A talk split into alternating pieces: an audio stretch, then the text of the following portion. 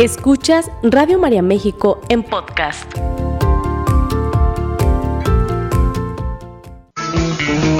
Estás distraído, no sabes dónde estás. Te sientes deprimido por el que pasará, atrapado en el pasado que ya no está. Bienvenidos a su programa Optimismo y Buen Humor, un programa para reír, para reflexionar, pero sobre todo para crecer. Cambia la frecuencia, la dirección. Recuerda que si tú estás... La verdad no. ¡Qué emoción! ¡Qué emoción! Afuera la tristeza. Muy buen día, gente bonita. Un día de optimismo y buen humor. Es un gran honor estar de nuevo con ustedes y compartir este espacio lleno de optimismo. Eh, le mandamos un saludo a nuestra querida Narda, que hoy no va a estar con nosotros, pero está muy contenta porque ¿qué creen? Ay, pues hoy se gradúa su niño de primaria. Así es de que en donde quiera que esté la felicitamos y le mandamos un saludo. Y y, bueno, eh, muy contenta y agradecida con toda la gente bonita que nos escucha, porque no, no, no, no, no, pues nos están co cooperando con muchísimo amor nos están trayendo todos sus donativos con mucho amor, estamos muy contentos y les pedimos que sigan haciéndolo y que le digan a más personas, porque ustedes saben que por este medio eh, llegamos a tantos hogares. Por, de esta manera, eh, gracias a la colaboración de ustedes, gracias a sus buenas intenciones y siempre gozosos, buscadores de Dios, de nuestra Madre María que nos ayuda a estar en el camino de él. Así es de que, eh, pues como siempre, con temas en emborrachadores, diría un amigo mío, y con una invitada especial. Déjenles digo que de veras que se dice que los caminos de Dios son perfectos, que Él nos abre las puertas, Él nos abre el camino y bueno, eh, acabo de coincidir con una amiga mía de muchos años eh, y le digo, ¿por qué no te vienes al programa? Ándale, quiero ver cómo están tus niños. Ella es directora, maestra de una institución educativa eh, y quiero que se presente solita. Angie, Angie, preséntate. Qué gusto tenerte por acá. Hola, ¿qué tal? Buenos días a todos. Un gusto y un honor estar aquí compartiendo este espacio con ustedes y más en el 20 aniversario de Radio María. La verdad es que estamos muy contentos y orgullosos porque se escucha fácil, pero hay un gran trabajo detrás de todo esto, de este tiempo. Y pues bendito Dios, aquí estamos compartiendo este espacio con una persona que admiro y que quiero mucho. Muchas gracias por la invitación, por estar aquí. Para mí, pues es una oportunidad muy buena de poder hacer llegar a todos ustedes lo que creo que muchos estamos pasando. Claro, claro. Actualmente puedo hablar como mamá, mamá de dos adolescentes, que después de todo lo que hemos vivido con pandemia ha sido como, ya conozco a mis hijos. claro, claro, claro, que estamos ahora sí que mm, da, nos estamos dando cuenta de todo este resultado, eh, de todo lo que eh, vino a traer esta pandemia, ¿no? Este encierro que nos hizo valorar tantas cosas, Angie, que nos hizo despertar y que a final de cuentas es el principal objetivo, ¿no? El zarandearnos, porque yo siempre digo que en las situaciones difíciles de la vida es cuando crecemos. Y bueno, pues hoy decidimos este traer un tema. ¿Qué opinan? ¿Qué opinan ustedes como maestros eh, de estos niños y adolescentes que tenemos hoy después de la pandemia? Y no nada más de ellos. ¿Cómo estamos nosotros como padres de familia? ¿Qué hemos vivido? Tú que lo, lo estuviste muy de cerca con tus padres de familia. Este, nos gustaría que nos comentaras. Pero fíjate que antes de, continuar, quiero darle los teléfonos como siempre, porque a lo mejor hay alguien que es primera vez que nos está escuchando. Entonces vamos a darle los teléfonos. Es 33 33 67 1000 y nos pueden enviar un mensaje de WhatsApp al 33 34 50 15 96. Angie. Eh, somos todo oídos. Queremos aprender mucho de ti. Dinos, ¿qué es lo que pasa hoy por hoy con estos niños? Pues mire, yo creo que principalmente ahorita una de las cosas más difíciles es el tema emocional. Eh, yo tengo la fortuna de pues estar al frente de una institución educativa, una fundación que como mi perfil como psicóloga, como pedagoga, pues de alguna manera pude ir acompañando a mi manera, ahora sí que como dicen a los padres de familia, pero pues no hay algo que no se pueda entender si no se vive y yo creo que todos los que nos están escuchando lo saben. En casa los papás nos convertimos en maestros, en mamás, en papás, en amigos, en compañeros. O sea, fueron 24/7. 24/7 y yo creo que todo eso pues trajo, como tú comentas, momentos muy difíciles, pero que acompañados de Dios y bien aprovechados, pues nos dio fortaleza. Yo creo que nos dio sensibilización y nos dio muchas cosas que a largo plazo se pudieran tomar como cosas positivas y pudiéramos aprovecharlas. Lo difícil es saber encauzarlo. claro, totalmente de acuerdo, porque a final de cuentas las personas creo que estábamos muchos en shock muchos que no sabíamos cómo actuar porque, bueno, se vivieron muchos duelos, duelos en todos sentidos, porque el duelo abarca la pérdida de, de las personas, principalmente sabemos los seres queridos, ¿no? La pérdida de negocios, mucha gente perdió sus negocios, mucha gente se quedó sin trabajo, mucha gente perdió este la salud, la pérdida de la salud, la pérdida de... No, no, no, no, ¿qué te puedo decir? Hubo muchas, entre esos muchos duelos y sabemos que lo que lleva eh, este, vivir un duelo, ¿no? Lo que conlleva son fases diferentes en las que nosotros vivimos primeramente muchas veces a negación, no podemos entender lo que nos está pasando, ¿sí? Muchas veces tenemos mucho coraje, coraje con esto que nos está pasando, porque me pasa esto a mí si yo soy tan bueno, porque somos Sí, es cierto. Somos soberbios y sentimos que somos buenos. Si llega, les digo yo que la soberbia espiritual, si estoy tan cerca de ti, Señor, ay, ¿por qué me mandas esto? Me porto bien. y digo yo, bueno, pues nos lo manda para ver si es cierto, ¿no? pues sí, yo creo que también es para hacernos más fuertes. Pues realmente fue una situación que no fue personal, pues la pandemia la vivimos todos desde muchos contextos pero realmente sí es como lo comentas, yo creo que fue un duelo de perder nuestra vida, porque estábamos acostumbrados a una rutina, responsabilidades, horarios, la socialización. Yo creo que en un principio todos lo vimos como, ay, dos semanas, la influenza, como, no pasa nada, me lo tomo de vacaciones, de relax. Conforme fue avanzando fue muy difícil y aquí es donde nos preguntamos, si para un adulto fue difícil, lo que implicó para un niño. Así es. Su espacio social, yo creo que todos tuvimos una niñez. Los adultos que estamos hoy sabemos que pues salíamos a la calle, jugábamos, convivíamos, hacíamos muchas cosas que hoy en día no se pueden hacer por seguridad. Pero aparte de permanecer bajo cuatro muros, encerrado día y noche, para los chicos sí realmente yo creo que la parte más afectada fue eso aunque como papás tratamos de ser sus amigos, de distraerlos, de acompañarlos, de ayudarlos, llegó un momento en que ya no hallaban qué hacer los niños, necesitaban desfogar toda esa energía y la parte social, híjole, sí, sí se vio muy afectada. Fíjate que ahorita que dices de la parte social, viene a mi mente la inteligencia emocional tan conocida, tan famosa, ¿no? Esta inteligencia emocional en donde se manejan algunos aspectos que son muy importantes en la vida del ser humano y que este eh, eh, famoso autor, ¿no? Dice pues primeramente tenemos que conocernos, el autoconocimiento, qué me está pasando, por qué, cómo respondo ante lo que estoy viviendo, cuál es mi reacción. Y cuando nosotros nos conocemos, entonces viene otra premisa que viene la autorregulación. Ah, ya que me conozco, ya voy a regular. Luego viene la mm, empatía, ponte en el lugar de las otras personas. Luego viene la automotivación, me voy a motivar. ¿Cuál es el motivo para la acción? ¿Qué me motiva? Pero sobre todo, la última y muy importante, las destrezas sociales. Tú estás hablando de la de lo social. Qué importante, ¿sí? Somos seres sociales y que necesitamos de otros para vivir, porque el que piense que solito puede estar hasta la calzada independencia. no, creo que más lejos. Como dicen, hasta el infinito y más allá.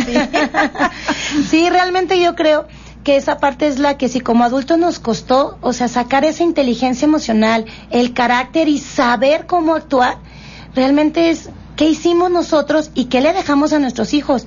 Porque pues la pandemia hace 100 años hubo una y nadie garantiza que nuestros hijos no puedan, no puedan vivir otro futuro. Entonces esas etapas que tú hablas realmente son importantes y se llevan a cabo en un contexto social. Así en donde tú puedes llevar una empatía es a través de estar con el otro, de conocer al otro, de convivir con el otro.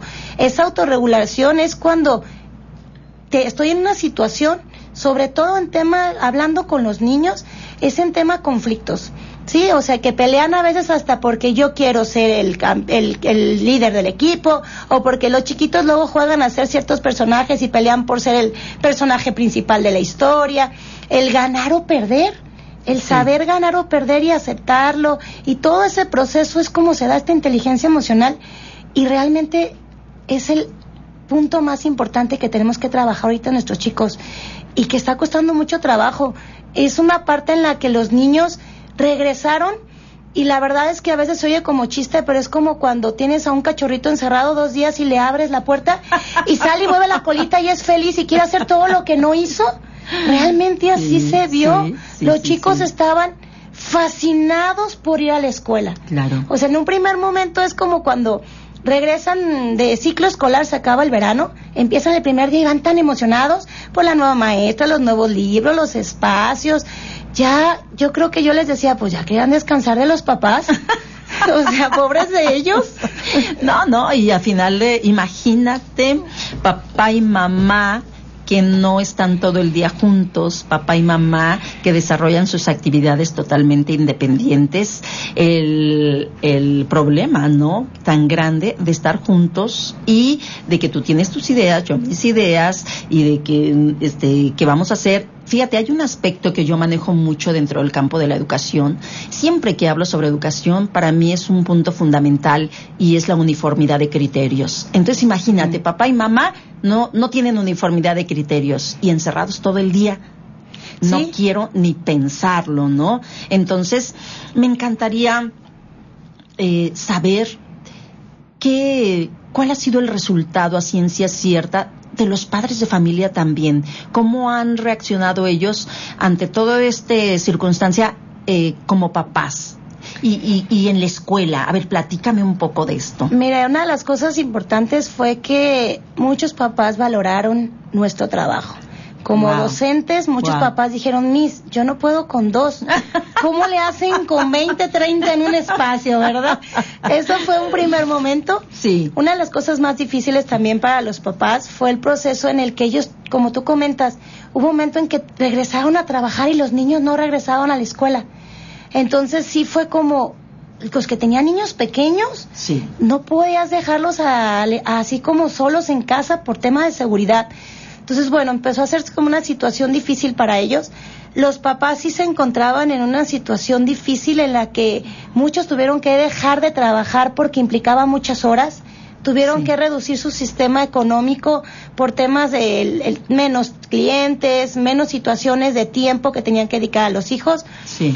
Y hoy en día los papás están abiertos a tratar de dar lo mejor por sus hijos. Realmente es lo que tú dices, ¿eh? Nos conocimos, porque todos en su rutina de los niños en la escuela media mañana y los papás en su trabajo, en sus responsabilidades, actividades.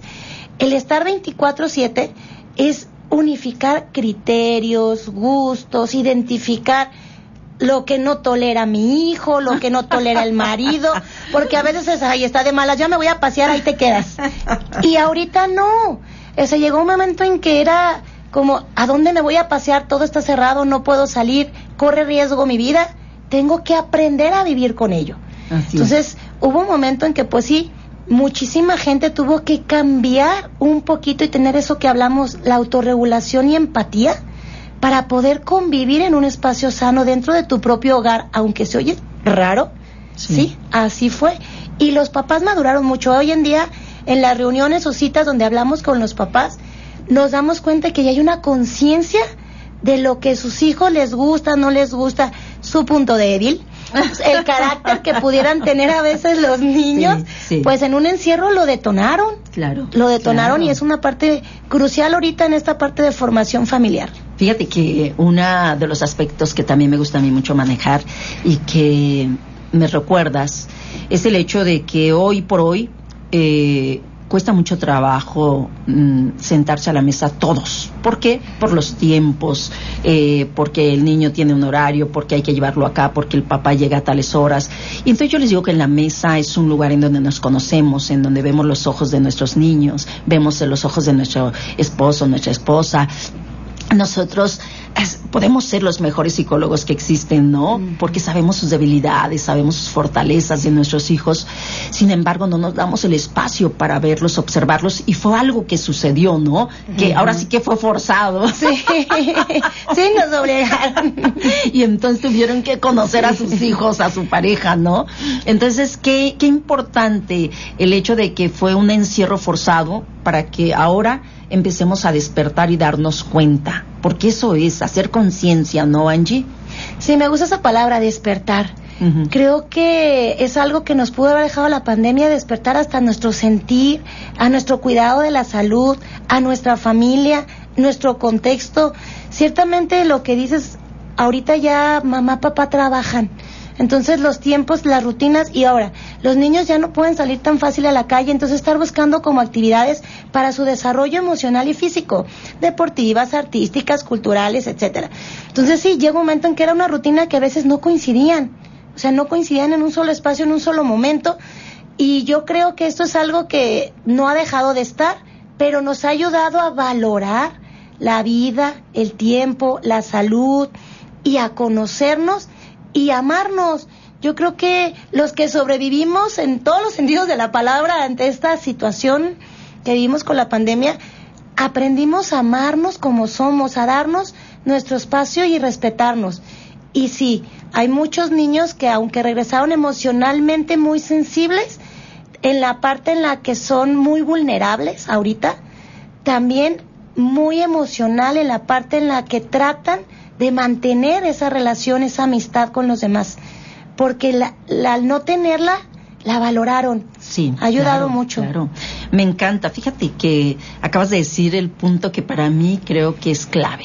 Clave. Creo que en este despertar, en este hacer conciencia, entendimos, eh, si no todos, la gran mayoría, de lo que es la verdadera espiritualidad, nuestra esencia, ¿no? Estamos tan materializados, estamos tan inmersos en un mundo material en el que nos habíamos olvidado que somos seres espirituales y que nacimos de un Dios, venimos de un Dios y que es hacia allá donde queremos ir, retornar. Entonces, ¿qué necesitamos para regresar con Él? Bueno, purificarnos, limpiarnos, eh, vivir en paz, tener una conciencia tranquila, pero sobre todo esto se va a dar en el momento en que nosotros amemos porque nosotros venimos a este plano terrenal a amar. Y amar es servir, amar es ponerme en el lugar tuyo, empatizar lo que hablábamos, ¿no? Entonces, qué importante este zarandeo, porque así le llamamos zarandeo. sí, así se sintió. Como para sacudirnos y sacar todo ese polvo y todo eso superficialidad, porque no le podemos llamar de otra manera, ¿no? En la que estábamos nosotros eh, aturdidos, con, con esta mercadotecnia, con este pensar que yo quiero, tengo y hago y cuánto vales, qué camisa traes, cuánto vales, qué auto traes, cuánto vales, ¿no? Sí, una de las partes que a mí me gusta mucho de las conferencias que tú has dado es el cómo a veces uno mide el éxito. Lo que comentas tú, que muchas veces lo ponen en cosas materiales en lugar de poner en tu día a día, en tu vida y en el sentir lo que estás haciendo y disfrutar lo que haces. Yo creo que como seres humanos Dios nos tiene una misión y ser padres de familia es la misión más grande que tenemos, es lo que al día de mañana nos va, vamos a tener que rendir cuentas. Así es. Entonces, a veces no lo vemos porque en el tratar de darle lo mejor a nuestros hijos, nos involucramos en cosas, objetos, regalos, dinero, lujos, cuando a veces es lo que hemos visto ahorita, lo que los niños necesitan es tiempo de calidad, porque la cantidad tampoco nos dice mucho. Dar cantidad, tiempo de cantidad, no más por decir, estuve cinco horas con mi hijo, pero el hijo en el celular y la mamá con sus labores en casa, pues realmente yo eso no lo veo como tiempo compartido. Como tú dices, el convivir un momento, yo estoy de acuerdo contigo, el tema del alimento, todos comemos creo que es un momento en el que se presta para que podamos no dejar responsabilidades, pero sí buscar la manera de compartir ese espacio.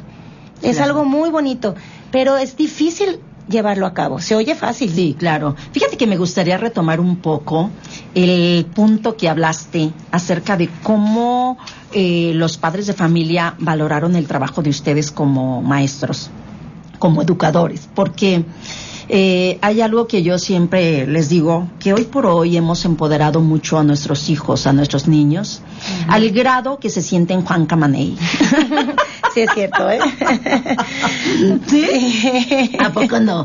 Y entonces, um, imagínate que los propios padres de familia se ponen en contra del maestro y delante del niño reclaman al maestro delante del niño.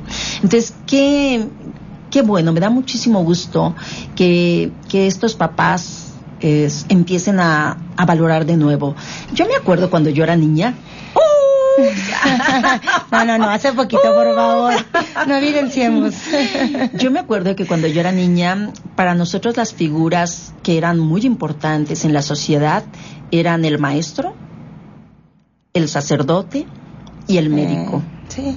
No, no, no. O sea, eran personas que nosotros, para nosotros eran... La autoridad. No, no, no, no, sí. Y entonces, eh, cuando yo era niña, los papás nos llevaban a la escuela y decían, ahí se lo encargo, maestro. Con todo y todo. Con todo y. ¿Sí? Y yo creo que nos fuimos totalmente al otro extremo, porque en la vida todo es equilibrio. Y entonces ni tanto que queme al santo, ni tanto que Eh. no lo alumbre. Creo que nos fuimos al otro extremo, al grado que eh, empoderamos esos niños de que ellos son importantes, claro que sí, pero mira, yo platico cuando hablo sobre responsabilidad, yo les cuento de algo que viví con mi hijo en paz descanse. Mi chiquillo cuando tenía, no sé, tenía a lo mejor que unos 6, 7 años. Me acuerdo que fui, eh, le dejaron que hiciera un trabajo sobre la expropiación petrolera. Ay, sí, la típica torre, ¿verdad? Hizo una torre este, petrolera en una maqueta y luego su papá y yo le apoyamos y le puso todo alrededor así plastilina y le dijimos cuando llegues al colegio le vas a poner agua. No, él se sentía soñado porque iba a llevar Con su agua. experimento. Se sentía soñado y ¿qué crees al siguiente día? Lo llevo corriendo y que se nos queda la tabla. Se nos olvidó. El trabajo. A él y a mí el trabajo. Entonces llegamos y pues se metió él, se metió al aula y todo, todo, todo. Y yo me regresé y que me acuerdo del trabajo. No, hombre, voy, pero en zumba, tan, tan, tan, tan, tan, tan. Y agarro la tabla y ahí voy corriendo. Y no me dejaron pasarla. Ah. Me dijeron, usted sabe que la responsabilidad de su hijo es no aceptar el trabajo. Él, es su responsabilidad de él, no lo trajo. Y bueno, señora, tenemos que darle una buena noticia. Hoy su hijo aprende con dolor lo que es el valor de la responsabilidad. Mi hijo salió con los ojos así hinchados, me acuerdo. Ay, y yo también, de verlo. ¿Cómo de verlo? Pero, ¿qué crees? Eh, toda la razón. Mi hijo, a partir de ahí, todos sus trabajos encima de la mochila, no se le vuelve a olvidar nunca Sí. nada. ¿Qué pasaría hoy eh, si un papá, una mamá, le sucede eso? En esta época. Es que no, es que me tienen que aceptar el trabajo de mi hijo porque lo hizo. Ya sabe que ya quiero hablar con la directora y va con la directora y si no los voy a demandar porque mi hijo y ta ta ta ta ta ta ta ta ta ta ta. Es que es cierto y está pasando. Yo creo que es en donde a veces eh, tratando de ayudar a que nuestros hijos sea más fácil su vida, terminamos acatando su responsabilidad. Fíjate que voy a compartir una experiencia que nos tocó. Un minuto. Nos tocó porque este una mamá llegó y dice, quinto de primaria, Miss, es que se me olvidó la mochila. ¿Puedo pasar a mi hijo y después traigo la mochila? Y le dije, ¿a quién se le olvidó la mochila? Se me olvidó, está en quinto. Le dije, no se apure, quien aprende es el niño, no la mochila. Pase al niño, la mochila se queda en casa y que haga todo en una hoja y en casa lo pasa. Y sí, el niño se empezó a ser responsable por sí mismo, porque son sus cosas. Sí, sí, claro que sí. Y bueno, mira que, ¿cómo crees, Rafa? Ya nos estás haciendo señas que nos tenemos que ir y nosotras estamos emocionadas. Gente bonita, nos dicen que nos tenemos que ir, así es de que regresamos en un momento con este super tema y con esta super invitada. Angie, muchas gracias por compartir con nosotros tu experiencia. Muchas gracias, aquí Regresamos. seguimos. Sigue escuchando Radio María México en podcast. para ser feliz. Diseñado para ser feliz. Qué maravilla, qué bendición estar diseñado también para el amor. y regresamos, gente bonita, muy contentas por tantos mensajes.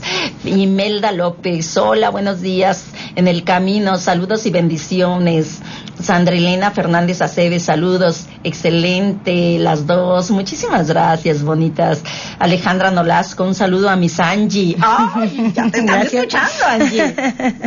Muchas gracias, saludos. Eh, Rosaura Flores, buenos días, Julia e invitada. Dios las bendiga y cuide. Y un saludo a Narda desde Zapopan. No, muchísimas gracias a todos que nos llaman.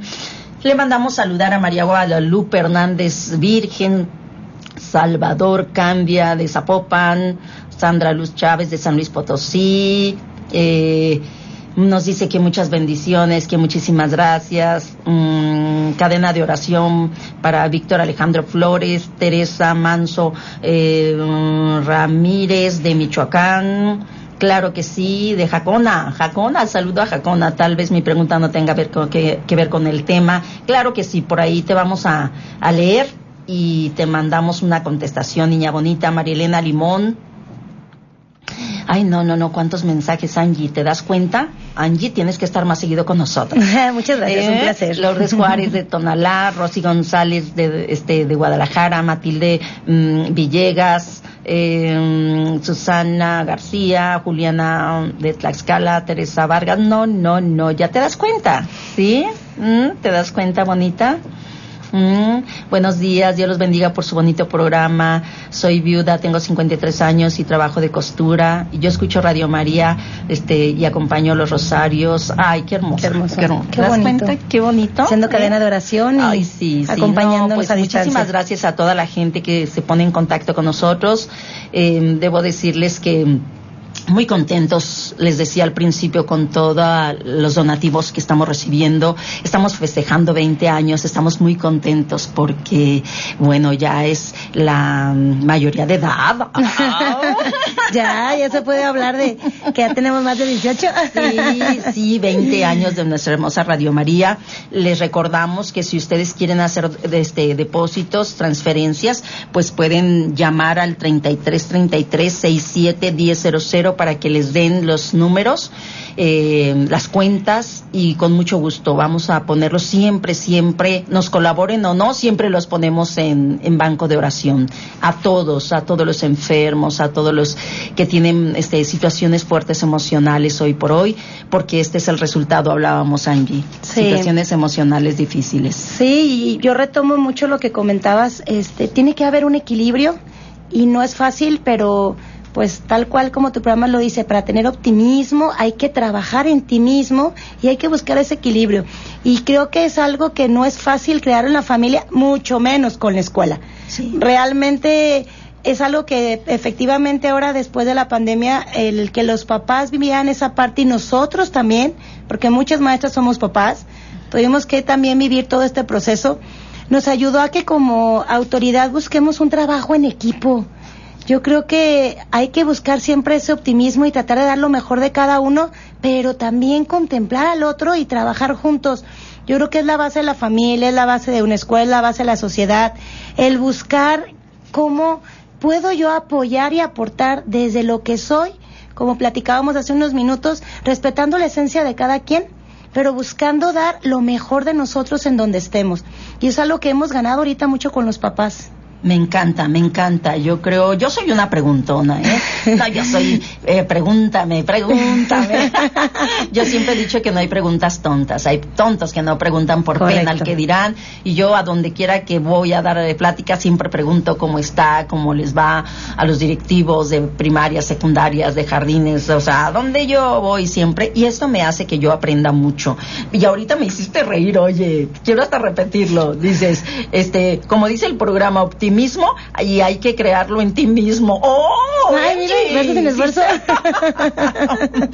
claro, todo Sí, viene de nosotros. Dicen que el mayor imperio que hay que dominar es a nosotros mismos. Sí. Entonces, eh, desde nuestra propia trinchera, yo creo que como padres de familia, como maestros, en el momento en que trabajemos en nosotros podemos ser congruentes, ¿no? Ustedes como maestros tienen una, responsabilidad muy grande que es tanto dentro de las aulas como fuera, porque mm, es algo que se tiene que entender que fuera también sigue siendo el maestro. Sí, y yo creo que algo muy importante que tenemos siempre que recordar es que el maestro es un apoyo. Somos como docentes un complemento en la educación de lo más importante. Yo siempre he dicho, yo tengo tesoros, porque tengo el tesoro más grande de cada padre de familia. No hablo solo de vida, sino que nuestra vida es por ellos y para ellos. Llega un momento en que así se convierte. Entonces yo creo que lo que tenemos que buscar, como tú comentas, es, nosotros somos nuestro gran reto y somos un ejemplo para nuestros hijos. Igual los docentes somos nuestro gran reto y somos un ejemplo para sus hijos. Pero si acompañamos a los hijos y trabajamos en conjunto, mira Julia, quiero compartir algo que ha sido muy difícil ahorita es ver las señales de nuestros hijos, el darnos cuenta cuando se sienten solos, cuando se sienten tristes, cuando traen un problema amoroso, porque pues ya ahorita cada vez más despiertos, ya tenemos novios desde kinder. Ay, no, y corazones partidos en segundo de primaria. Ay, vemos de repente ustedes lo ven en la escuela. Cada cartita de amor que dices, "Oh, Dios, en segundo de primaria una mamá hasta lo publicó en su estado." Porque dices, ¿Qué pasa con estos niños? Despertaron mucho, tema pandemia, tema de tecnología. Despertaron mucho en muchos temas, ¿eh? Muchos contextos. Entonces, sí es como importante como papás ver las señales. Yo les digo, no es fácil. Es como cuando un hijo crece. Crece, crece, crece y no lo notas hasta que volteas y ves y dices, ay, ya le queda rabón el pantalón. dices, ya creció. O que el doctor te dice, oiga, pues ya creció tantos centímetros el pediatra, ¿verdad?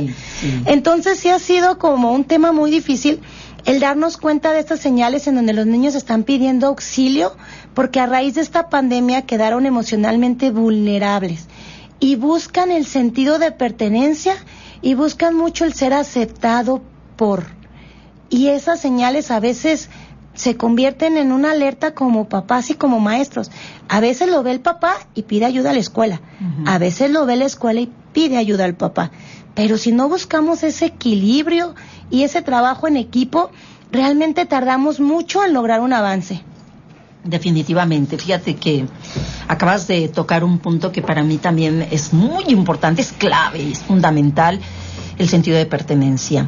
Eh, si nosotros no creamos un ambiente y no hacemos que nuestros hijos se sientan cómodos en casa, pues entonces ellos van a buscar pertenecer a otro lado. ¿sí? Entonces creo que es una tarea muy fuerte de nosotros, lo que hablaba yo hace un momento, ser congruentes, porque tus hijos seguirán tu ejemplo, no tus consejos. Hablaremos mucho y les diremos mucho, pero ¿qué ejemplo les estamos dando, no? Sí, muchas veces es el saber nosotros qué están viviendo y tratar si yo le pido que haga algo, tengo que ser el primero que tengo que hacerlo. Por eso hablábamos como el sentido de responsabilidad. Y si yo quiero que mi hijo se comunique conmigo, quiero que mi hijo me comparta lo que siente, pues yo tengo que identificar, porque muchas veces el miedo a me va a regañar, me va a castigar, a lo mejor es malo, yo tuve la culpa, implica que a veces los hijos se detengan a platicar con los padres. Entonces esas señales en que yo lo veo triste y no me dice nada, pues acercarme. Oye, ¿qué pasa? ¿Estás bien? ¿Estás triste? Buscar la manera de que ellos digan, bueno, si no me lo quiere compartir, aquí estoy. Aquí estoy para ti, estoy notando que algo pasa. Si me lo quieres compartir, bueno, si no te acompaño en tu tristeza. El buscar que ellos se sientan escuchados y tomados en cuenta es lo que más labor nos ha costado ahorita como docentes y es lo que los papás no nos damos cuenta que ellos están, como tú comentas, buscando en otros lados, aunque a veces nosotros creemos que sí les damos ese sentido de pertenencia, tienen un apellido, tienen una casa, tienen un hogar, tienen lo que piden, a veces. No, no es suficiente, ellos tienen que sentirse importantes dentro del espacio. Por eso el, a veces se oye raro, pero el pedirle un consejo a mi hijo, o sea, ¿sabes qué estoy pasando por esto? ¿Tú qué me aconsejas? Compartirle nuestro día a día para que, como tú dices, somos un ejemplo. Quiero que mi hijo me comparte su día a día. Empiezo yo primero. Compartir con ellos lo que pasamos. ¿Y cómo te vas a dar cuenta? Bueno, como dices tú, tratando de ser eh, observadores, ¿no? Cuando nosotros observamos podemos eh, encontrar esas señales. Eh, si nosotros nos sentamos y volteamos a verlos, vamos a encontrar mucho, Angie, en una mirada. Porque mira, la comunicación no es necesariamente palabras. Verbal, es, sí es. Cuando nosotros entendemos esto, podemos descubrir que mi hijo, yo estoy viéndolo, observando algo raro, ¿no? Sí, lo notas diferente. Decir? ¿Qué me quiere decir con ese silencio? ¿Qué me quiere decir con que se metió a su cuarto y se encerró? ¿Qué me quiere decir con que este, cuando yo observo, a ver, ¿qué pasa? ¿Sí? ¿Qué pasa con esa forma de actuar de mi niño que no es algo normal? Pero si no estoy en eso, pues no voy a notar nada. Eh, yo creo que es lo que comentas, hay que meternos en su mundo un poco y observarlos si lo vemos triste, si no tiene mucho apetito, si le ofrezco la comida que más le gusta y te dice no gracias, Ah, alerta. y también la parte social hay que involucrarnos, el tema de va a ir a una fiesta te llevo. Este, mis amigos quieren ir al cine, ¿puedo ir? Claro, yo paso por ellos. O sea, ¿a quién vas a invitar? ¿Quiénes van a ir? Yo los recojo o los llevo. Si están, mira, realmente es increíble. ¿eh? A veces hasta nos da risa en la escuela porque de repente los niños se olvidan que estamos y platican cada cosa que tú dices, oh, oh, ¿de qué me acabo de enterar? Se les olvida.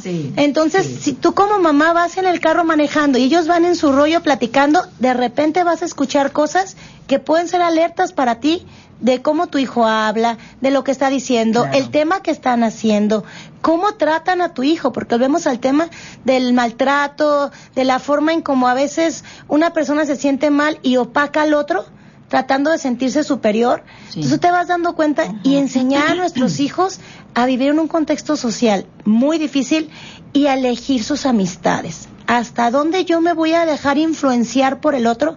¿Hasta dónde es mi amigo o solo un compañero? No, claro, y mira, nosotros como padres de familia, estando en este eh, momento de la mesa que decía yo, es en donde podemos hacer comentarios, en donde podemos hablar de experiencias, en donde podemos hablar de ejemplos allá afuera que yo le digo a, las personas, te digo a ti Pedro para que me escuche Juan. Ay, sí, esa, estrategia me encanta. Como mi salva de la comida, le platico de no sé quién, pero, es para que me escuches. Para que me escuches, o sea, ¿qué te quiero decir? Y cuando nosotros estamos alertas, creo que podemos tocar los, los puntos eh, o los temas claves, ¿no? Sí, y como tú dices, a veces no tienes que hacerlo directamente, porque también el convertirnos en un interrogatorio para nuestro hijo hace que él crea que está mal lo que está haciendo. Bien o mal, necesitamos escuchar su punto de vista. Si vemos que está actuando de una manera que para nosotros no es correcta, primero hay que saber su sentir. Es, ¿qué pasó? ¿Por qué me gritaste? Porque ya sabe, ahorita los adolescentes ya son, no solo tuercen los ojos, ¿verdad? Así es. O sea, ya ahorita es, te contestan, azotan la puerta, te dicen algo que tú dices, ah, ¿qué pasó? Sobre todo de repente el papá que dice, ay, mis, mi hijo ya entró a la preadolescencia, desde quinto. Porque empiezan con unas actitudes o simplemente el cambio, el tono de voz al dirigirse a la autoridad, a ti como mamá, papá, al abuelito, a la abuelita que tanto lo aman, y le dicen, eres malo conmigo, o te odio, o ya no te quiero, y tú. Son las expresiones. ¿Qué pasó? Sí, está muy difícil. Entonces, a veces el estarlos interrogando empiezas a crear como un conflicto si no buscas la manera de saber escuchar y ver esas alertas. A veces, como tú dices, no es lo verbal lo único. Hay muchas otras cosas que te pueden decir que está tu hijo mal. Y la parte del acompañamiento, yo, tal cual como dices, esa estrategia que tú usas me encanta, la he utilizado porque realmente no te van a escuchar como mamá o papá, sobre todo en esta edad tan difícil que es la adolescencia a veces es, pues, la niña típica de, es que no me gusta mi pelo, es que me veo fea. Y pues como mamá, no, mi amor, tú eres hermosa, tienes un pelo muy bonito, que mira tu cara. Y la hija con cara de, no te creo, soy tu hija, me quieres. O sea, me dices porque soy tu hija o porque me parezco a ti. Así como que, más te queda.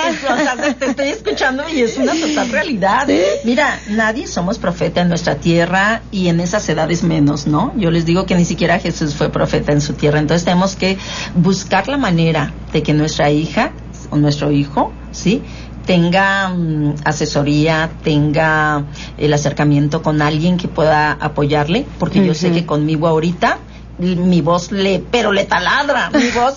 Como dicen, le entra por un lado y le sale por el otro. Si es que le entra, porque algunos ni escuchan. No, pero mira, yo algo que quiero comentarle a toda la gente bonita que nos escucha, que no les dé miedo, no les dé miedo a las edades de los adolescentes, que no les dé miedo, más bien hay que trabajar, investigar y ver qué estrategias podemos utilizar hoy por hoy, porque no podemos utilizar las estrategias de antes. Sí. Definitivamente hay algunas que sí, pero eh, tenemos, vivimos en un mm, mundo en donde la tecnología nos ha sobrepasado en donde son niños tecnológicos y en donde los papás están igual muchos. Sí, muchos estamos igual. y en donde la comunicación se ha, ha, cambiado, ¿no? Entonces tenemos que estar muy atentos. Sí, lo que comentas de estar muy atentos es bien importante porque creo que la autoestima parte de todo este punto de seguridad en el que nos perdimos como tú, yo creo que me tengo la oportunidad de trabajar como escuela padres y uno de los problemas más grandes es que los papás no saben qué hacer porque ellos como hijos vivían una estrategia que no pueden usar con sus hijos. Así es. es que mi mamá hubiera hecho esto, pero ya no se puede o ya no funciona o me demandan, ¿verdad? Ahorita los derechos de los niños ya nos quieren demandar los propios hijos. Oye, Angie, pues ¿qué crees? Me están diciendo que nos tenemos que ir, Angie. Ay, bueno. ¿Con qué te quieres despedir? A ver, dime. Pues yo creo que una parte importante es identificar cómo son nuestros hijos a través de pasar tiempo con ellos. Aunque no nos guste, a veces si ellos pasan tiempo en la televisión, en un programa, hay que verlo con ellos. Si hay un videojuego que le llame la atención, hay que conocerlo y jugar con ellos. Si hay un momento en el que él quiera hacer algo y yo pueda llevarlo y traerlo, hay que aprovechar. El tiempo es oro, el tiempo no regresa, el tiempo es vida y lo que no hagamos en su momento nos va a costar el doble al final. Claro, claro, esto eh, dicen por ahí que hay que trabajar con nuestros niños para no batallarle con el adulto. Sí, sí, y desde chiquitos, muy temprana edad Gente bonita, les deseamos lo mejor. Ustedes saben que estamos muy contentas de poder transmitir desde esta cabina eh, y como siempre les digo, para mí la parte espiritual es esencial. En la medida en que nosotros estemos tomados de la mano de Dios, agarrados de la mano de María, ellos nos guían, nos guían. Así es de que, primero Dios, que nos dé vida y licencia, y estamos con ustedes la próxima semana. Les deseamos lo mejor y que Dios nos llene de bendiciones a todos. Muchas gracias. Hasta pronto. Gracias. Hasta luego. Un placer. Esta fue una producción de Radio María México.